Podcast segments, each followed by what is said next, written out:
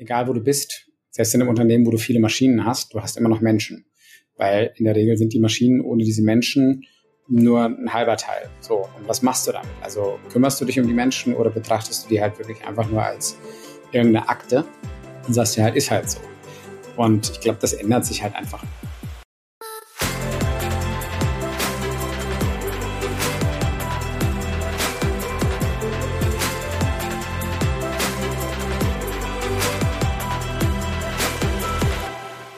Moin und herzlich willkommen zu einer neuen Folge des Equalate Podcast hier nach der kurzen Sommerpause.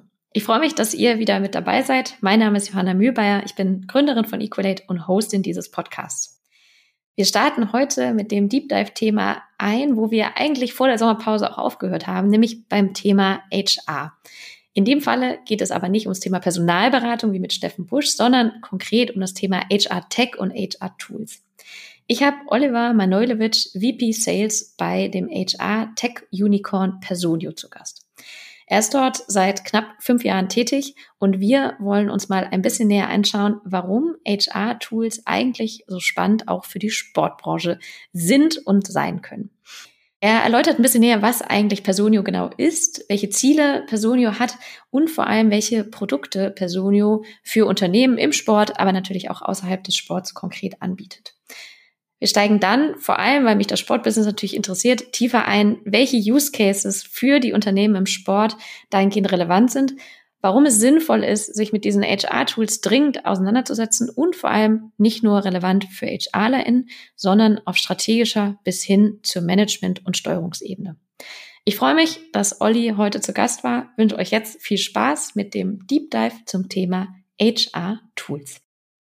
Dann begrüße ich heute im Equalate Podcast Oliver Manojlovic, VP Sales bei Personio. Herzlich willkommen. Ja, herzlichen Dank. Schön hier zu sein. Danke für die Einladung. Super, dass du dir am Freitagnachmittag die Zeit nimmst. Ähm, wir starten rein. Ich habe es äh, gerade schon auch kurz äh, eingebrieft, immer mit unseren Entweder-Oder-Fragen. Das heißt, du bekommst neun Fragen, äh, musst dich entscheiden für das eine oder für das andere und hast einen Joker. Bist du bereit? Schauen wir mal. Let's go. Sehr gut. Äh, Frage Nummer eins. Äh, Startup oder Konzern?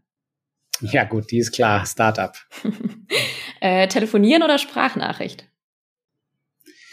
Telefonieren. Mhm. Yoga oder Fußball? Boah. Yoga. Mhm. Ähm, was präferierst du, um von einem stressigen oder von einer stressigen Arbeitsphase im Urlaub runterzukommen? Abenteuer oder chillen? Abenteuer. Mhm. Vertrieblerin zu sein bedeutet laut sein. Stimmt oder Aberglaube? Aberglaube. Mhm. Vertrauensvorschuss oder Vertrauen erarbeiten? Vorschuss. Mhm. Anschreiben bei Bewerbungsunterlagen im Jahr 2023 notwendig oder überflüssig? Überflüssig. Mhm, dann noch zwei. Ähm, eine eigene Karriereseite für Unternehmen must have oder nice to have? Must have. Gut, und äh, zu guter Letzt, ähm, Unternehmenskultur bei einer ja durchaus Remote Company aufzubauen. Ist das Widerspruch oder gut möglich? Es ist schwer, aber es ist auch kein Widerspruch. Also das ist ja dann Teil der Kultur, aber es ist viel schwerer, als es viele denken, glaube ich. Mhm. Cool, super. Vielen lieben Dank für die Spontanität. Äh, starten wir doch direkt mal rein. Äh, wir wollen heute viel über das Thema HR, HR-Tools, HR-Tech sprechen, ähm, wofür Personio äh, ja definitiv steht.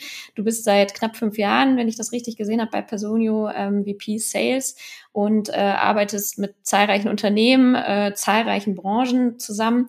Vielleicht mal so als kleine Einstiegsfrage mit Blick auf HR von Recruiting bis Offboarding, also diese ganze Palette.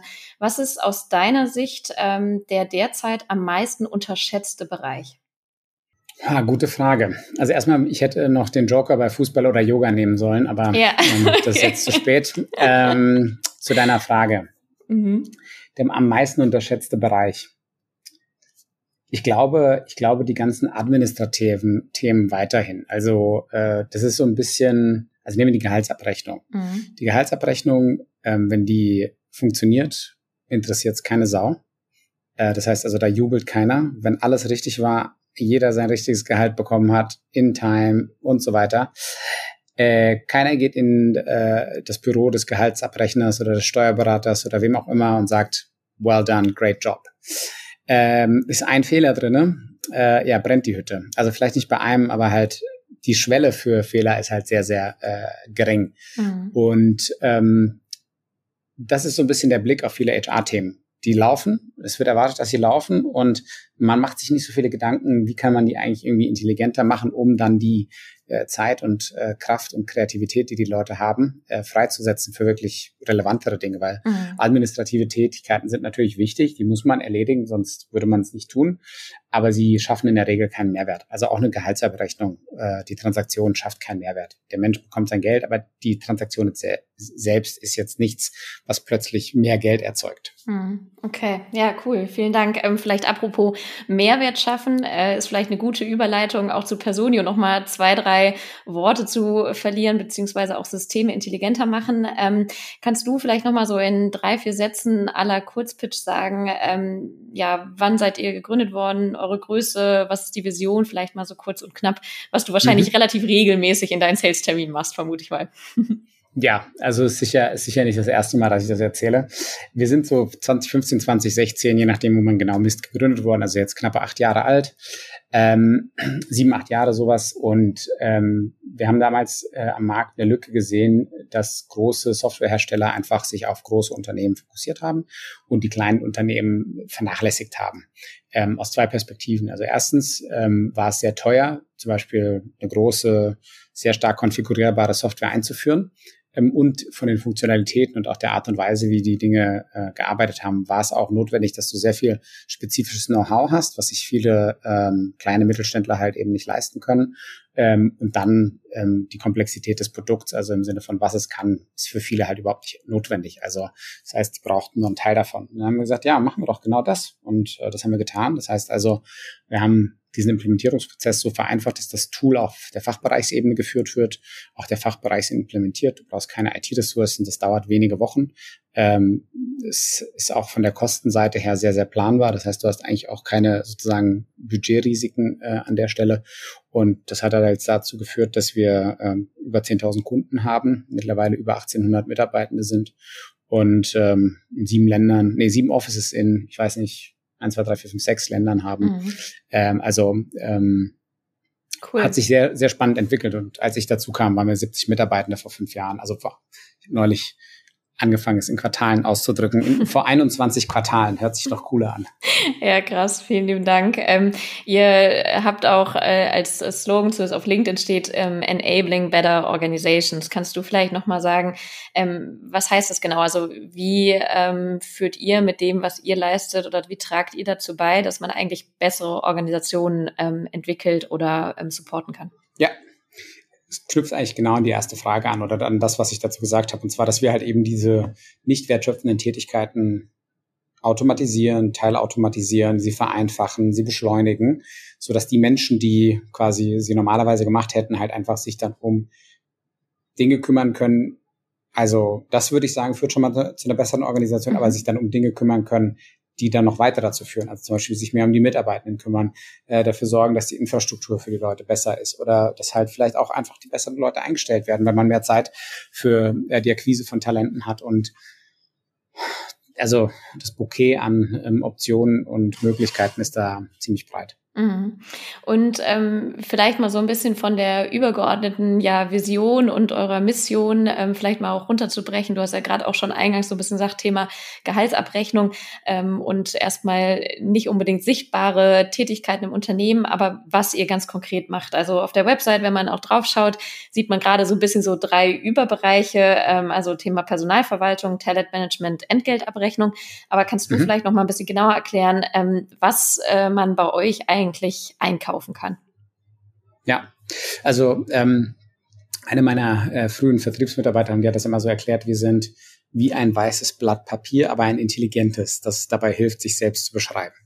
Ähm, also im Kern steckt im Prinzip quasi, stecken die Stammdaten der Mitarbeiter. Also quasi alles, was du über einen Mitarbeitenden wissen musst, damit du halt eben mit dieser Person zusammenarbeiten kannst. Aus verschiedenen Perspektiven, also einmal rein administrativ, aber auch natürlich dann später qualitativ. Mhm. Und im Bereich Talent steckt alles von der Akquise der Talente bis hin zur Entwicklung der Talente. Das heißt also äh, Performance Reviews, Feedback, Weiterentwicklungsmanagement jetzt sehr platt und vereinfacht mhm. gesagt.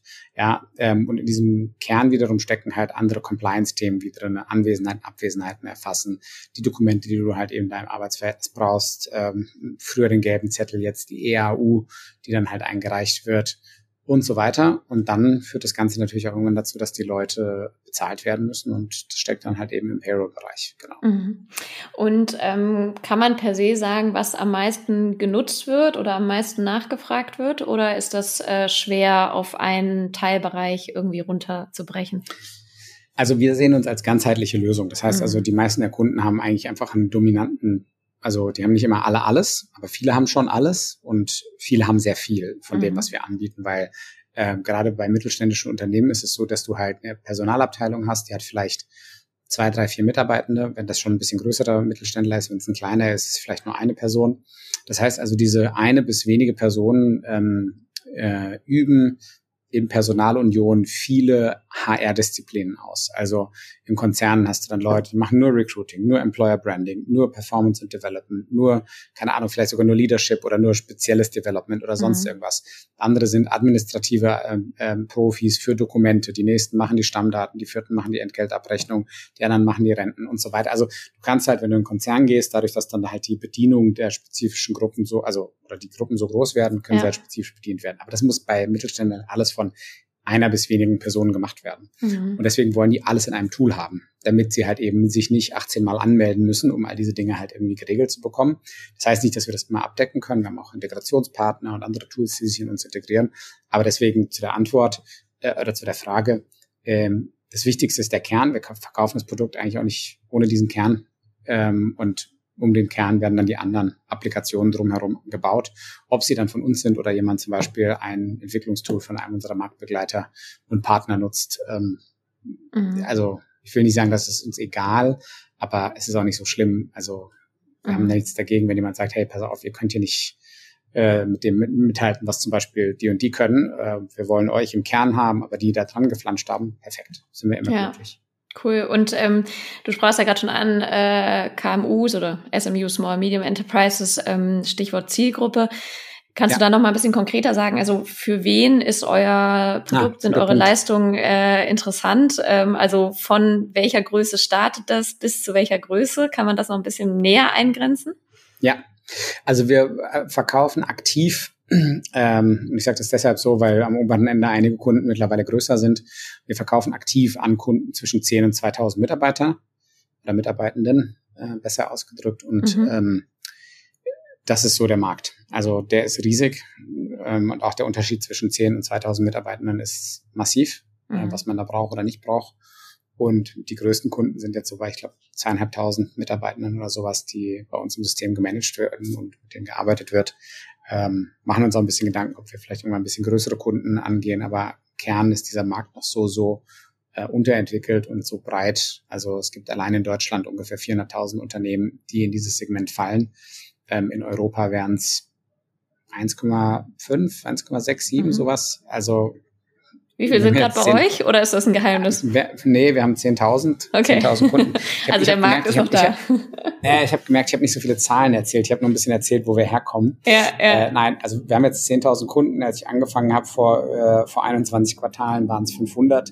Äh, das heißt also, wir haben in der Zeit sehr viele gewonnen und ich denke auch, das wird in einem sehr hohen Tempo weitergehen. Mhm. Und keine Ahnung, wahrscheinlich haben wir halt irgendwann 100.000 oder ein paar hunderttausend Kunden. Ja, und ähm, du, also nicht jedes Unternehmen wächst wahrscheinlich so schnell wie ihr. Ähm, nichtsdestotrotz sind Unternehmen logischerweise ja auch dynamisch, äh, sowohl kleiner werden als auch hoffentlich eher in die andere Richtung, nämlich größer werden. Ähm, ja. Stichwort Geschäftsmodell. Also äh, bedeutet ja auch, je größer man zum Beispiel wird, hat man ja auch andere Anforderungen. Wie sieht ja. euer ganz konkretes Geschäftsmodell dahinter aus? Also gibt es irgendwie einen Retainer? Ähm, gibt es Module? Kannst du da nochmal so ein bisschen mehr zu sagen? Na gut, also erstmal hat ein Unternehmen, das 100 Mitarbeiter hat, einfach äh, weniger Mitarbeiter als ein Unternehmen, das 500 Mitarbeiter hat. Mhm. Ähm, ob die Anforderungen für das 500 Mitarbeiter große Unternehmen wirklich größer sind, hängt nicht nur von der Größe der Mitarbeit, der Anzahl der Mitarbeitenden ab, sondern auch vom Reifegrad des Unternehmens und in welcher Branche sie sind. Also das heißt, habe ich zum Beispiel ein keine Ahnung, Softwareunternehmen mit 100 Mitarbeitenden ähm, oder ein, keine Ahnung, Logistikunternehmen mit 500 Mitarbeitenden. Und bei den 100 habe ich 100 hochqualifizierte Softwareentwickler. Äh, Im Logistikunternehmen habe ich vielleicht, I don't know, 20, 30 kaufmännisch Angestellte plus was halt noch so drumherum ist in der Verwaltung. Und die anderen 470 sind halt ähm, einfache Arbeiter, die halt in der Logistik ihren Job machen. ist nicht wertend, also mhm. beides, beides, beides braucht man, aber die Personalarbeit unterscheidet sich dann halt eben oft. Mhm. Und ähm, Stichwort, ich sag mal so Benefits, also wenn du jetzt mal jemandem im Kurzpitch nicht nur erklären müsstest, was Personio macht, sondern auch so sagen, ja, warum äh, die, die vielleicht gerade noch gar keine großen Tools nutzen, was sind vielleicht die drei, vier Kerngründe, warum du sagst, das solltet ihr euch auf jeden Fall anschauen, in welcher Form auch immer man dann vielleicht bei euch Leistungen einkauft? Mhm. Na gut, also erstmal die Grundlage ist eine saubere Datenerhaltung zu haben. Wenn ich nicht weiß, was sozusagen bei mir auf dem Tisch liegt, dann kann ich auch keine guten Entscheidungen treffen. Also wenn ich meine Mitarbeiter nicht kenne, wenn ich die Strukturen, die Muster dahinter nicht verstehe, wie soll ich dann als Unternehmen strategische Entscheidungen treffen? Das ist Nummer eins. Nummer zwei ist dann halt einfach die Effizienz im HR-Bereich. Also wenn die Leute mit diesen überflüssigen administrativen Aufgaben ähm, Folge äh, äh, vollgebordet sind und halt sich nicht um Entwicklung, Recruiting und so weiter, also wirklich wertschöpfende HR-Arbeit kümmern können, ähm, dann geht da Potenzial flöten. Aber auch für die Mitarbeitenden. Also ähm, ganz simples Beispiel, Urlaubsantrag. Ähm, wie mache ich das? Schreibe ich irgendwie einen Zettel und laufe damit ins HR-Büro und dann wird der abgeheftet und irgendwo steht mein Saldo? Oder gehe ich einfach ähm, ins System oder in die App äh, mache ein paar Klicks, ähm, habe das dann sozusagen beantragt, sehe den Saldo, habe alle Informationen, die auch mir wichtig sind, direkt im Zugriff. Also es kaskadiert durchs gesamte Unternehmen. Also mhm. ich würde sogar sagen, also es ist einfach ähm, mittlerweile eine Grundlage, um überhaupt ein Unternehmen zu führen. Wenn du sowas nicht hast, ich will nicht sagen, es geht nicht, aber dann bist du einfach nicht auf dem Level, wo du sein solltest und könntest, weil Investition das ans Laufen zu kriegen und weiter zu betreiben, ist sehr überschaubar im Verhältnis zu dem, was es bringt. Hm.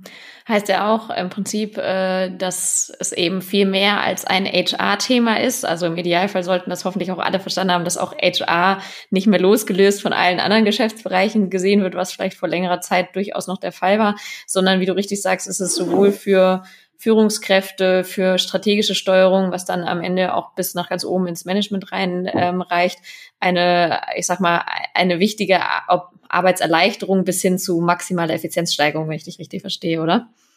Ja klar, aber ich meine, das, also egal wo du bist, ähm, selbst in einem Unternehmen, wo du viele Maschinen hast, du hast immer noch Menschen. Weil in der Regel sind die Maschinen ohne diese Menschen nur ein halber Teil. So, und was machst du damit? Also kümmerst du dich um die Menschen oder betrachtest du die halt wirklich einfach nur als irgendeine Akte? Ähm, und sagst ja halt, ist halt so. Und ich glaube, das ändert sich halt einfach. Also ich weiß noch, als ich angefangen habe, äh, ins Berufsleben einzusteigen und mich, ich mich um Ausbildungsplatz beworben habe, da war das noch so, oh, danke, dass ich eine Einladung für ein Bewerbungsgespräch bekomme. Ich bin demütig, lieber Arbeitgeber, bitte, bitte, bitte sei gnädig und gib mir einen Job. Heute äh, nee, also ähm, Dein Lachen so, sagt alles, sagen wir es mal so. ich ich, wäre ich wär schon froh, wenn viele Bewerber einfach sehr neutral auftreten würden. Äh, aber viele sind halt so irgendwie aus der Uni und äh, ja, äh, was hast du Arbeitgeber mir zu bieten? Mm, ja. Wieso sollte, wieso, wieso sollte ich mich quasi jetzt ähm, äh, dazu herablassen, zu dir zu kommen? Mm. Ja, der, der Arbeitsmarkt hat sich auf jeden Fall verändert. Äh, ich glaube, das kriegt ihr mit. Äh, ich kriege das auf jeden Fall auch definitiv mit. Ähm, bin ja in der Branche unterwegs und darüber haben wir uns ja tatsächlich auch kennengelernt. Äh, wir haben uns am Spobis getroffen, wo du ja auch ja. Ähm, auf der Stage in einer, einer Masterclass warst. Und ähm, in der Sportbranche würde ich sagen, ähm, ja, äh, habe ich manchmal ein bisschen das Gefühl, mal die Uhren vielleicht auch noch ein bisschen anders, aber vielleicht bevor wir da noch mal ein bisschen tiefer einsteigen, warum das auch gerade im Sportbusiness auch maximal relevant sein kann. Ähm, ihr arbeitet trotzdem ja auch schon mit einigen Unternehmen im Sport zusammen, wenn ich das richtig im Kopf habe, oder? Oder kannst du da mal so ja, zwei, drei nennen? Mhm.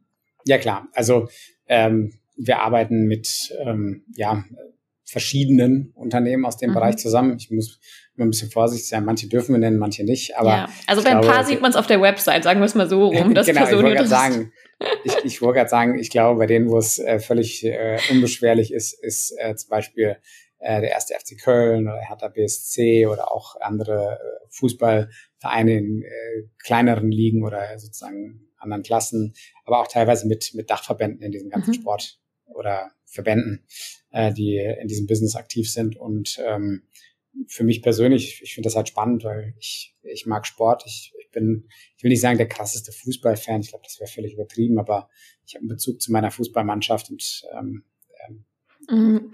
beschäftige mich auch gerne mhm. damit. Also ja. da, da, da, da hat man halt immer so ein bisschen so eine persönliche, ja. so eine persönliche Verbindung, wo man sagt, oh, wie geil wäre das, wenn der Heimatclub jetzt auch noch Kunde wäre. Ja, das wäre so. Was denn, was der Heimatclub? Kannst du äh, äh Frankfurt. Frankfurt, okay, alles klar. ähm, und dadurch, dass du ja aber auch, ich sag mal, wunderbar den Vergleich hast zu anderen Branchen, zu anderen Unternehmen und jetzt aber natürlich auch mhm. mit einigen Sportunternehmen oder in dem Fall jetzt Bundesligisten ähm, zu tun hast oder auch hattest, ähm, kannst du da per se sagen oder vielleicht die Frage, wo steht aus deiner Sicht vielleicht der Fußball, wenn wir jetzt mal so auf erste, zweite Liga schauen, mit Blick auf, ich nenne es jetzt mal die Fortschrittlichkeit in diesem Bereich. Ähm, wo, wie, ja. wie, wie schätzt du das ein?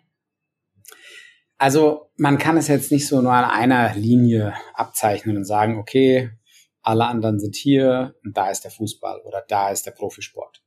Ähm, was natürlich klar hervorsticht, ist, ähm, der Fokus liegt auf quasi dem Kernprodukt, um es mal so auszudrücken. Quasi im Profifußball halt der ersten Mannschaft, dem Profiteam, äh, den Spielern dort, wie kann man das finanzieren, weil ob man jetzt sagt, Geld schießt Tore oder nicht, vielleicht diskussionswürdig, aber ähm, es gibt schöne Clubs, die zeigen, es kommt gar nicht so sehr aufs Geld an und es gibt andere, die zeigen, ja, mit Geld kann man aber auch viel erreichen.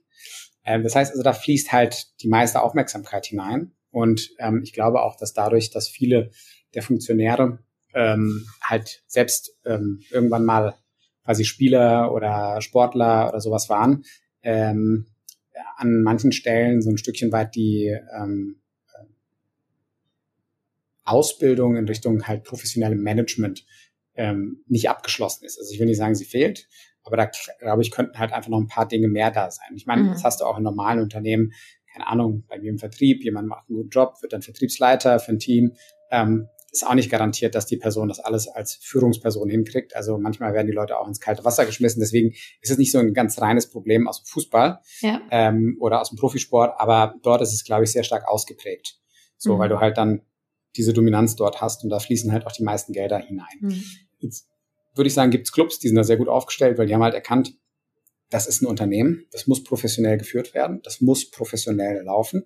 Ähm, ich glaube auch, wir haben in Deutschland äh, wahrscheinlich sogar ein, zwei mehr Unternehmen, die, die das sehr gut verstanden haben im Vergleich zum europäischen Markt. Also ähm, ich glaube, wenn man sich anschaut, so Champions League und so weiter, ähm, ohne dass ich über den Klee loben will, weil dafür würden mich dann alle Eintracht-Fans hassen, aber die Bayern sind ja einfach aus der wirtschaftlichen Perspektive irgendwie sehr, sehr gut unterwegs und äh, die haben es halt verstanden, wie baut man halt ein Unternehmen daraus. Ob sie auf allen anderen Bereichen gut funktionieren, das ist ja jetzt mal dahingestellt, aber auf dem Level quasi nicht defizitär zu sein, seine eigenen Sachen zu, aufzubauen, das ist schon mal eine gute Leistung. Mhm. Und ähm, da halt, gibt's halt einen sehr breiten Spread und man kann halt sagen, wenn man überlegt, dass sie halt Bundesliga oder Champions League sein wollen, auf dem Spielerlevel, dann sind sie definitiv noch nicht Bundesliga und Champions League im Schnitt, was die ganzen administrativen oder Management-Themen angeht. Da entwickeln sich einige langsam hin.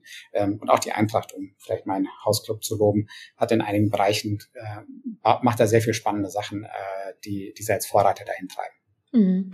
Ich glaube auch vielleicht äh, nur ergänzender ähm, oder Gedanke, der mir gerade kam, auch zum Thema, ne, was haben die jetzigen noch Funktionäre, ähm, Führungskräfte ähm, oder was können sie dazu beitragen, sind vielleicht auch noch genau in der Arbeitswelt groß geworden, was du gerade beschrieben hast, wo es halt der Arbeitsmarkt genau andersrum war. Ne? Das soll nichts ja. entschuldigen, weil man sollte ja sowieso sich stetig als Führungskraft und grundsätzlich in der Arbeitswelt äh, entwickeln und anpassen, ähm, was die Gegebenheiten angeht.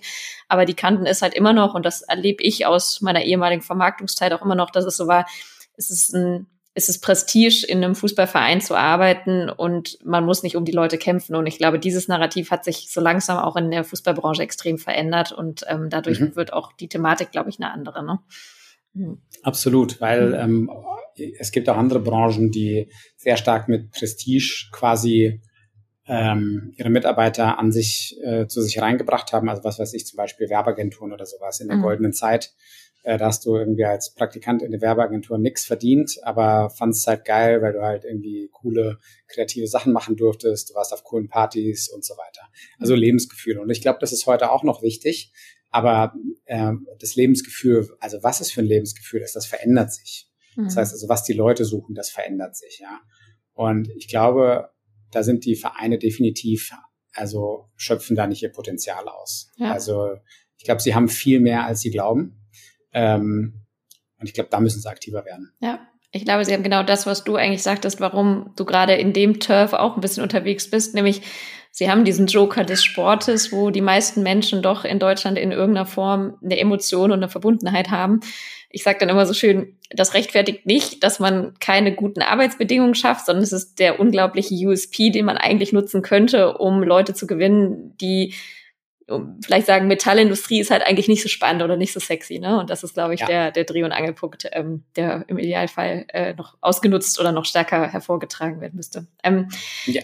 Vielleicht mal mit Blick auf Bundesligisten. Ich meine, ich arbeite ja auch mit vielen zusammen. Ich weiß, dass viele von denen, wenn sie Glück haben, zwei Personalverantwortliche, HR-Verantwortliche, je nachdem, wie es genannt ist, im Unternehmen haben. Manchmal auch nur eine Person. Es gibt auch tatsächlich immer noch äh, Unternehmen, wo eigentlich fast eher die Führungskräfte für Recruiting zuständig sind, weil es nicht so wirklich Verantwortliche gibt. Ähm, mhm. Mal angenommen, wir haben Bundesligisten, zwei, drei PersonalerInnen, die sagen, okay, wir wollen jetzt irgendwie Personio für uns nutzen. Ähm, wie könnte ich das konkret morgen angehen oder was wären die nächsten Schritte, wenn ich sage, ich möchte das für mich nutzen? Kurz bei uns anrufen oder besser als kurz auf die Homepage gehen, sich einen Account anlegen, äh, dann bei uns anrufen, äh, das Vertragliche klären und dann ähm, Start in den nächsten zwei Wochen vereinbaren. Mhm. Und wie lange dauert so eine Einführung? Du hast es vorhin ja schon mal kurz angeteasert. Ähm, kannst du das so ganz ja. grob sagen? Weil ich glaube, viele haben im Kopf, oh Gott, jetzt kommt hier neues Tool, Umstellung, nächsten drei Jahre sind wir damit beschäftigt. Kannst du die Angst nehmen? Mindestens. Also ich würde eher sagen, die nächsten 30.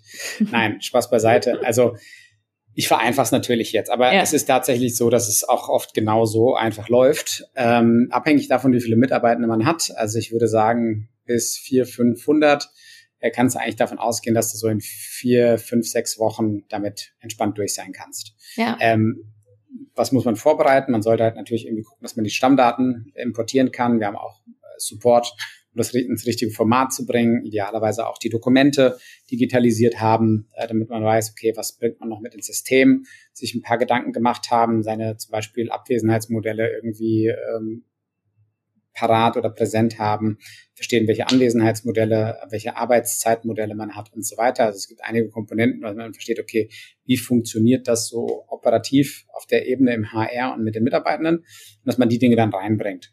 Ähm, muss man alles schon perfekt haben? Nein, muss man nicht. Man kann auch einfach sukzessive anfangen und die ersten Schritte tun, dann sehen, sich orientieren, gucken, was da ist und gucken, wie man dann weitermacht. Also ich bin auch immer so jemand, ähm, also ich habe selbst Tools in Unternehmen eingeführt, jetzt nicht für HR, aber dann für den Vertrieb.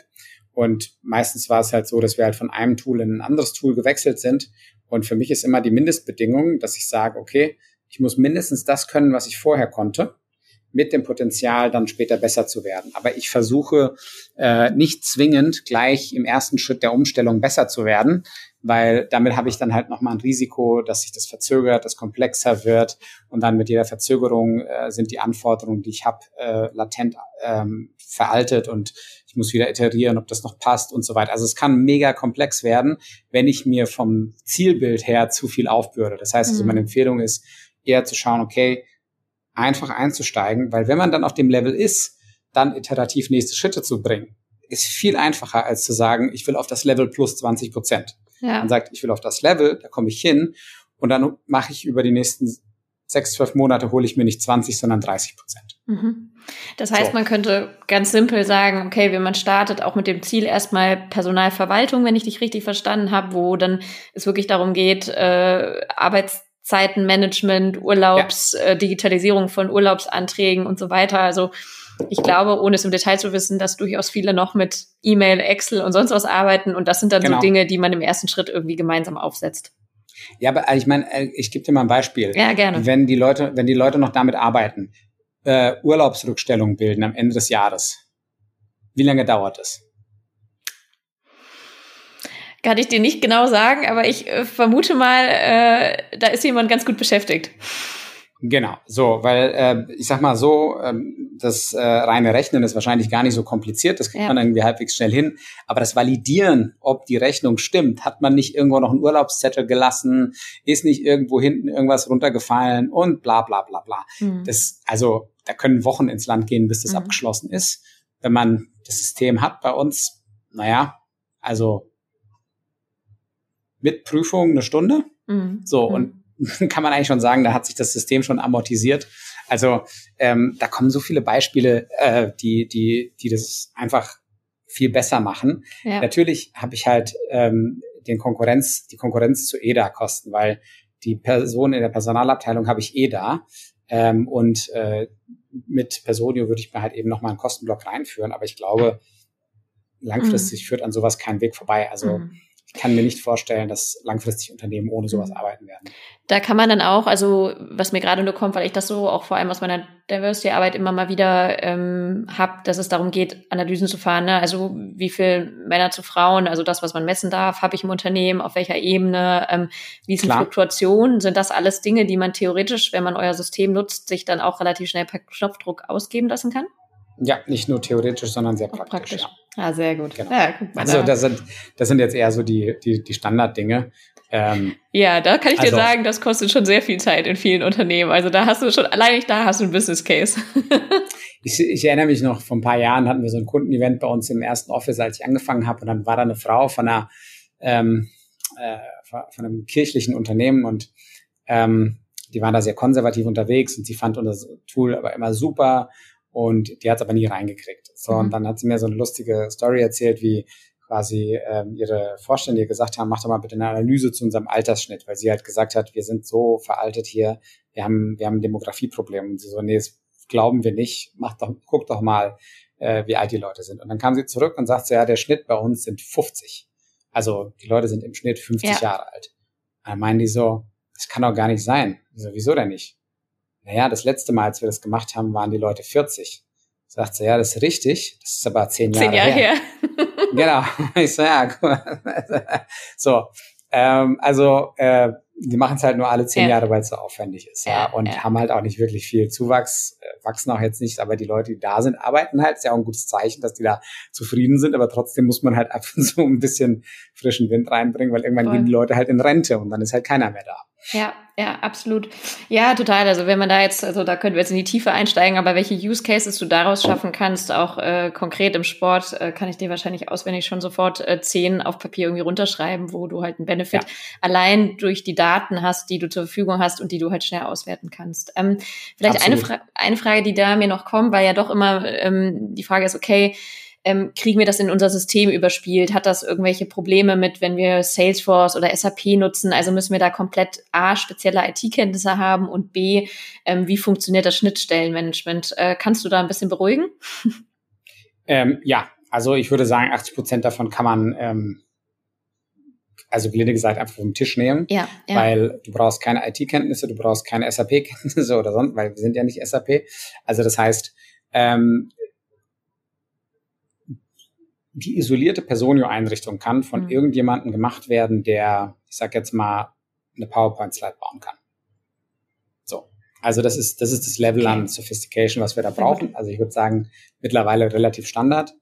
Ähm, natürlich, es gibt bestimmte Ausprägungen oder bestimmte sozusagen Möglichkeiten, wo man vielleicht ein bisschen mehr Verständnis braucht mhm. und wenn es dann wirklich um Integrationen geht. Aber ähm, selbst wenn man jetzt selbst keine IT-Ressourcen hat, wir haben viele äh, Partner in unserem Umfeld, die sich zum Beispiel um solche Integrationen kümmern, solche Sachen gebaut haben, weil wir dann zum Beispiel in einem Tool, was halt jetzt nicht schon eine Million Mal am Markt ist, mhm. äh, einfach keine Standardintegration haben. Also ich glaube, wir haben bei uns im Marktplatz über 150 Integrationen standardmäßig in Tools, die in diesem Umfeld drinne sind. Ja.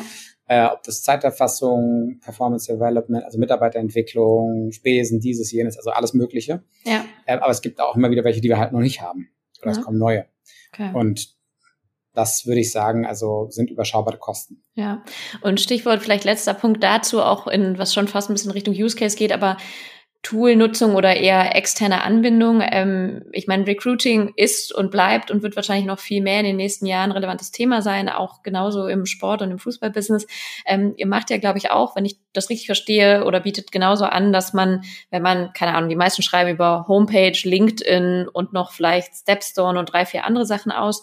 Das heißt, man kann darüber auch sehr schnell Analysen fahren, wer kam über welchen Kanal rein, dann natürlich theoretisch die Demografiker wahrscheinlich damit auch abbilden, bis hin zu einfach zu gucken, A, welche Anzeigen funktionieren und B, dann wahrscheinlich auch Stichwort ja. Performance Management, richtig? Mhm. Ja, also man kann vieles davon machen. Fairerweise, also wir sind jetzt, würde ich sagen, auf der Recruiting-Seite haben wir nicht das höchste Maß an Sophistication. Ja. Also ich glaube, da könnte man sich noch ein paar Dinge mehr vorstellen. Also weil mhm ich als Vertriebler hätte immer gerne mehr Produkt und besser und schöner und schneller. Ähm, also ich würde sagen, aber es ist trotzdem auf einem sehr guten Level. Und vor allem auch, wenn ich sage, ich bin ein kleines Unternehmen und ich muss mal irgendwie losgehen, dann kannst du dir halt aussuchen, baust du halt dein Recruiting mit einer Standard-Karriere-Page, die durch unser Tool generiert wird, auf oder bindest du das irgendwie über Snippets, vereinfacht gesagt, äh, mit äh, in deine Website ein oder baust ja. du einfach eine äh, komplette Website über die API auf und ziehst dir halt eben Feld bei Feld dort die Dinge rein, die du halt eben brauchst und machst das super individualisiert. Ja. Also du hast da halt verschiedene Ausbaustufen und dementsprechend saugst du die Informationen ab. Äh, manche Dinge kannst du im Tool dir direkt anschauen, manche Dinge wirst du vielleicht einfach exportieren müssen und in den, äh, keine Ahnung, ähm, im Spreadsheet nochmal aufarbeiten müssen oder, oder ins BI-Tool ziehen, dass du dann halt eben die Analyse ja. hast, aber du hast zumindest die Daten. Das ist schon ja. mal der erste ja. Einstieg. Ja, und ich glaube, welcher Use Case auch nicht uninteressant und nicht zu unterschätzen ist, gerade wenn man wenig HR-Kapazitäten hat, ähm, dass man äh, gewisse Standardisierung, zum Beispiel in der Stellenanzeige, was sind meine Benefits, die werden halt einmal irgendwo im Backend vermutlich mal aktualisiert und darauf können ja theoretisch alle Führungskräfte oder Hiring ManagerInnen irgendwie zugreifen, sich die Informationen ziehen. Ja. Und was ich in der Praxis halt ganz oft erlebe, also man liest vom gleichen Unternehmen aus verschiedenen Abteilungen auf einmal Ausschreibungen und denkt sich so, man spricht teilweise von unterschiedlichen Unternehmen. Also auch das sind so kleine ja. Dinge, die ja unheimlich viel Uplift bieten können. Ja, absolut. Ja. Ich meine, das, das, das hilft. Ähm, ich, ich würde sogar einfach, um auch kritisch mit uns selbst zu sein, solche ja, Dinge können auch Unternehmen auch ohne jetzt das Tool machen. Aber ähm, es gibt dann halt andere Punkte, zum Beispiel ja. halt eben dafür zu sorgen, dass man halt, ähm, also E-Mail kommt rein oder der Bewerber kommt rein. Was passiert dann? Das liegt dann irgendwie drei Tage rum, äh, vier Tage, fünf Tage, dann irgendwann meldet man sich und dann ist die Person eigentlich schon weitergezogen, weil die sich nach fünf Tagen denkt, okay, scheinbar wollen die mich nicht. Alles klar, ich gehe woanders hin. So, äh, bei uns gibt's halt so ganz simple Automatismen, dass die Leute halt einfach eine Antwort innerhalb von wenigen Minuten bekommen, die dann sagt, vielen Dank für deine Bewerbung, wir melden uns dann und dann bei dir. Das kannst du dann einstellen. Äh, so dass die Person halt direkt abgeholt ist und eine Erwartungshaltung hat. Und das sind halt so Kleinigkeiten, also wirklich so, so simple Dinge, äh, die halt viele einfach noch nicht gut machen und also kosten nicht ja. viel Geld. Es gibt cool. noch den Compliance-Aspekt, aber ich will jetzt keine Versicherung kaufen. Also ja. gemäß DSGVO darfst du es halt nicht im E-Mail-Postfach ja. haben. Ja, ja, ja, cool. Ja, vielen lieben Dank. Ähm, ich glaube, das sind äh, genügend Argumente, sich zumindest mal mindestens näher äh, mit der Thematik auseinanderzusetzen. Auch vielen Dank trotzdem auch für die für die selbstkritische Betrachtung, weil ich finde das auch immer wichtig. Äh, wir haben eingangs eine Vertriebsfrage gehabt, ne? Also wie viel verspricht man, wie viel kann man auch leisten? Ich glaube, wenn man overpromised an gewissen Punkten, fällt es einem sowieso früher oder später wieder auf die Füße. Deshalb ähm, auch vielen Dank dafür. Vielleicht ganz abschließend ähm, auch nur noch so als letzten letzten Ausblick. Ähm, Ihr seid ja, wir hatten es vorhin auch eingangs, ein durchaus äh, großes Unternehmen mittlerweile in vielen Ländern ähm, mit vielen Mitarbeitenden und auch immer mit mehr wachsendem Produktportfolio.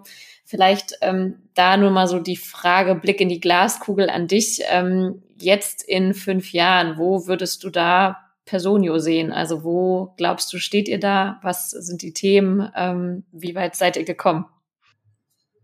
Jetzt muss ich mal rechnen, jetzt wir in fünf Jahren. Hm wäre 2028. Mhm. Ich, ich drücke es mal so aus. Wir wollen ein führendes Technologieunternehmen aus Europa heraus werden.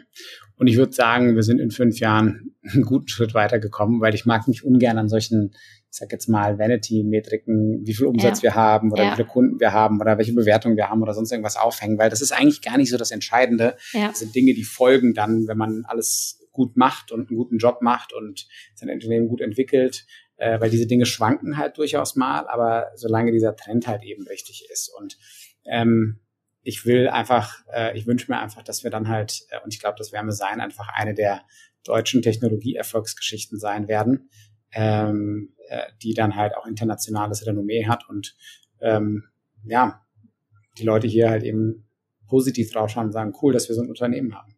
Cool.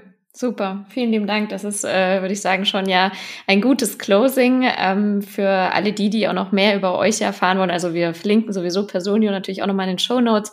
Können sich sicherlich bei Interesse, vermute ich mal, auch äh, bei dir melden. Ähm, und gern. was ich auch absolut empfehlen kann, ist euer Blog, wo ich selber regelmäßig reinschaue, wo ihr wirklich viele Infos und Insights von Employer Branding bis hin zu Diversity und Co. Ähm, abhandelt. Und ähm, ich glaube, da kann man sich auch ganz, ganz viel äh, Wissen for free sozusagen auch, ähm, auch äh, anlesen. Ähm, Danke erstmal von meiner Seite, dass du dir die Zeit genommen hast. Äh, du hast ja, abschließend äh, das letzte Wort natürlich, so mache ich es immer im Podcast. Magst du der Runde, die hier zuhören, noch was mitgeben?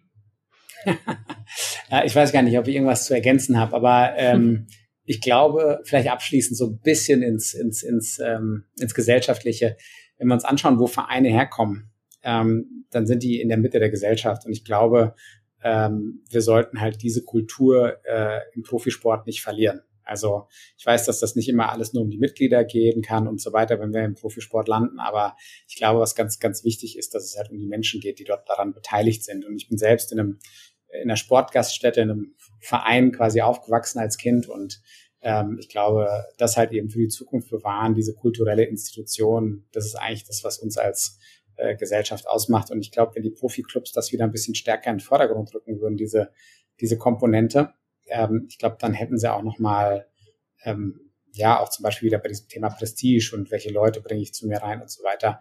Das ist das Potenzial, was sie noch ausschöpfen können aus meiner Perspektive. Ja, absolut. Und das, was du eingangs sagst, ist am Ende ist es immer noch jedes Business in irgendeiner Form ein People-Business, weil äh, wir sind noch nicht komplett Richtig. durch KI und Maschinen ersetzt und ähm, dementsprechend sollten Tag wir auch zum Glück äh, das vor allem wertschätzen, weil wir sind auch, glaube ich, noch eine Weile auf uns äh, als physische Menschen angewiesen.